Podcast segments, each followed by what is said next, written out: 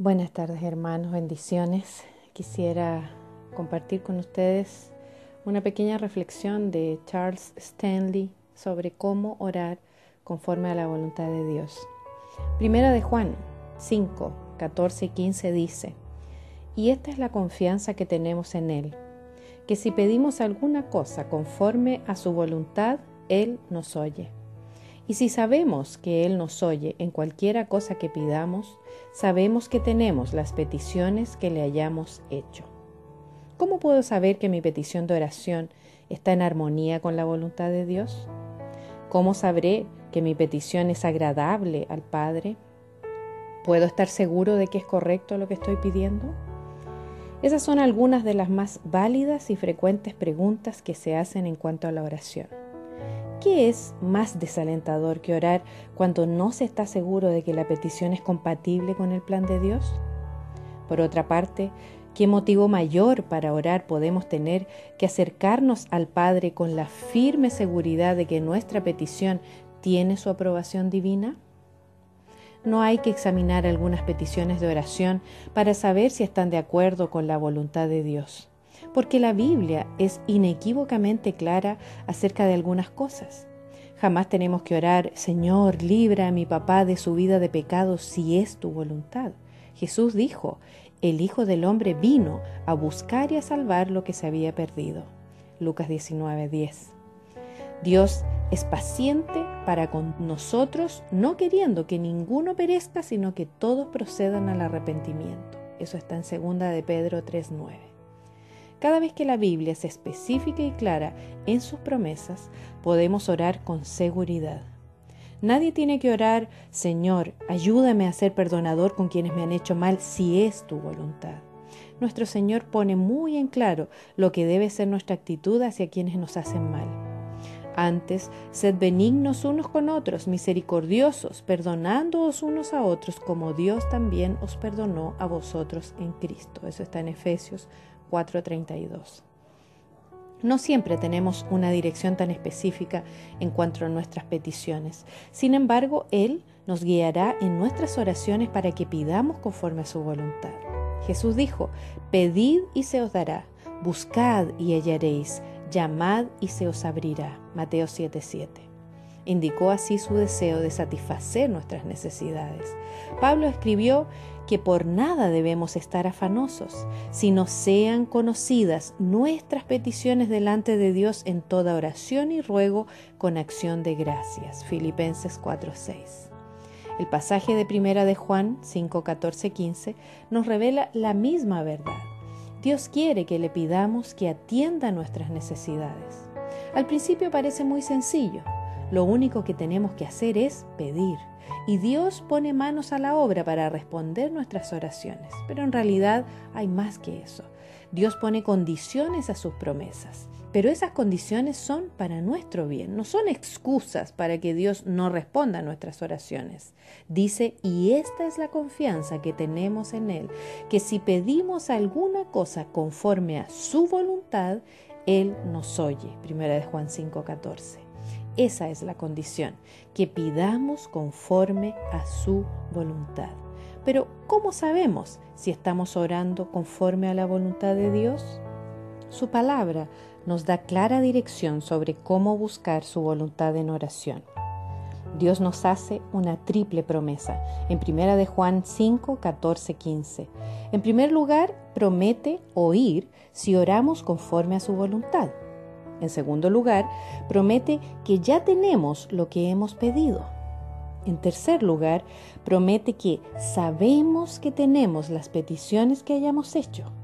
De modo que cuando oramos conforme a su voluntad, Él nos oye. Tenemos lo que pedimos y sabemos lo que tenemos que pedir. La palabra confianza en el versículo 14 significa seguridad o certidumbre. Se empleaba esa palabra entre los griegos como un término político y se refería a la libertad para hablar públicamente. Así que como hijos de Dios podemos acudir a Él francamente y presentar nuestras, nuestras peticiones con toda confianza. En el contexto del pasaje, el verbo pedir indica la idea de hacer una petición personal. ¿Qué debemos hacer entonces cuando no estamos seguros de cómo orar?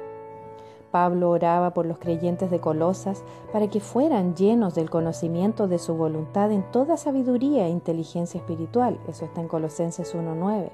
Santiago escribió, y si alguno de vosotros tiene falta de sabiduría, pídala a Dios, el cual da a todos abundantemente y sin reproche, y le será dada. Santiago 1.5. ¿Qué es sabiduría? Es ver las cosas desde la perspectiva de Dios. Cuando no sabemos lo que Dios piensa de nuestras peticiones, tenemos el derecho a preguntarle. Pablo escribió, y de igual manera el Espíritu nos ayuda en nuestra debilidad, pues ¿qué hemos de pedir como conviene? No lo sabemos, pero el Espíritu mismo intercede por nosotros con gemidos indecibles. Romanos 8:26. La palabra debilidad aquí se refiere a debilidad espiritual, a nuestra incapacidad de orar desde la perspectiva de Dios. En otras palabras, el Espíritu orará por medio de nosotros cuando no sepamos por qué orar y al mismo tiempo nos dará entendimiento. Así que cuando oramos sin saber por qué, no estamos perdiendo el tiempo como quisiera hacernos creer el enemigo. Por el contrario, Dios está aceptando nuestras oraciones. A medida que sigamos orando, Dios nos revelará su voluntad. Jesús prometió, pero cuando venga el Espíritu de verdad, Él os guiará a toda la verdad. Juan 16, 13. Parte de la tarea del Espíritu Santo es guiarnos a la verdad de cómo debemos orar, pero lo puede hacer solo si estamos orando. Es indispensable que tengamos un deseo de orar conforme a la voluntad de Dios esa es la actitud que Dios acepta. Como Dios quiere que conozcamos su voluntad en nuestras oraciones y como sabemos que si oramos conforme a su voluntad ya tenemos lo que hemos pedido, el siguiente paso es comenzar a darle gracias. Debemos darle gracias por la sabiduría que vamos a experimentar en nuestras oraciones.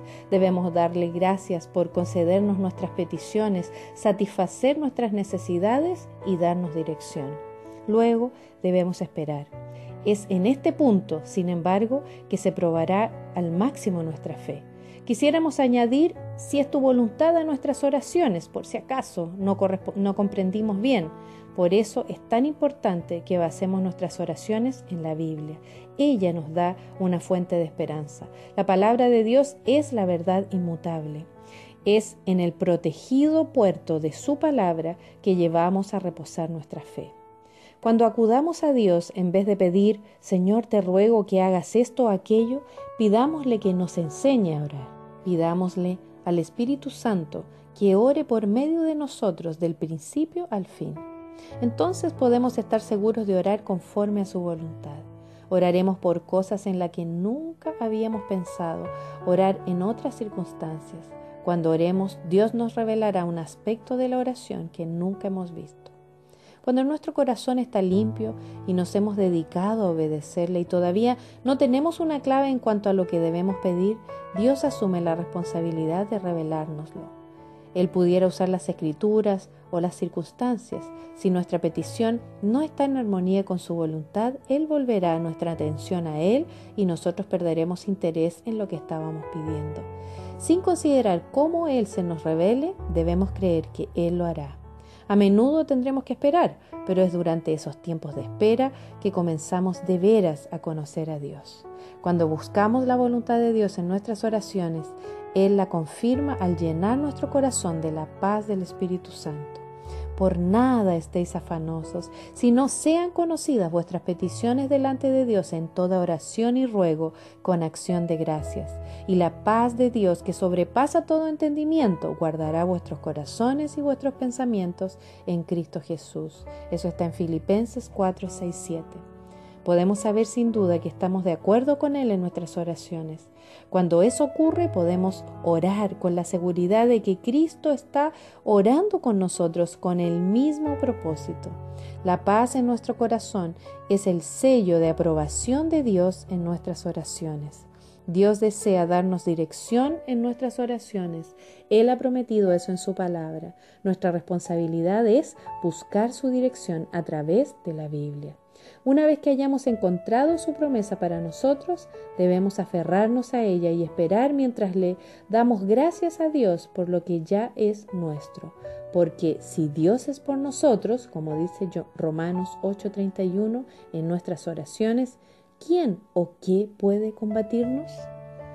Que esta reflexión pueda quedar en nuestros corazones y que podamos perseverar en la oración. Aún nos queda una jornada completa de oración y les animo, hermanos, a que perseveremos, que sigamos consagrando nuestro tiempo para orar. Hay mucho que orar y el Señor está atento a nuestras oraciones. Un abrazo y que el Señor les bendiga.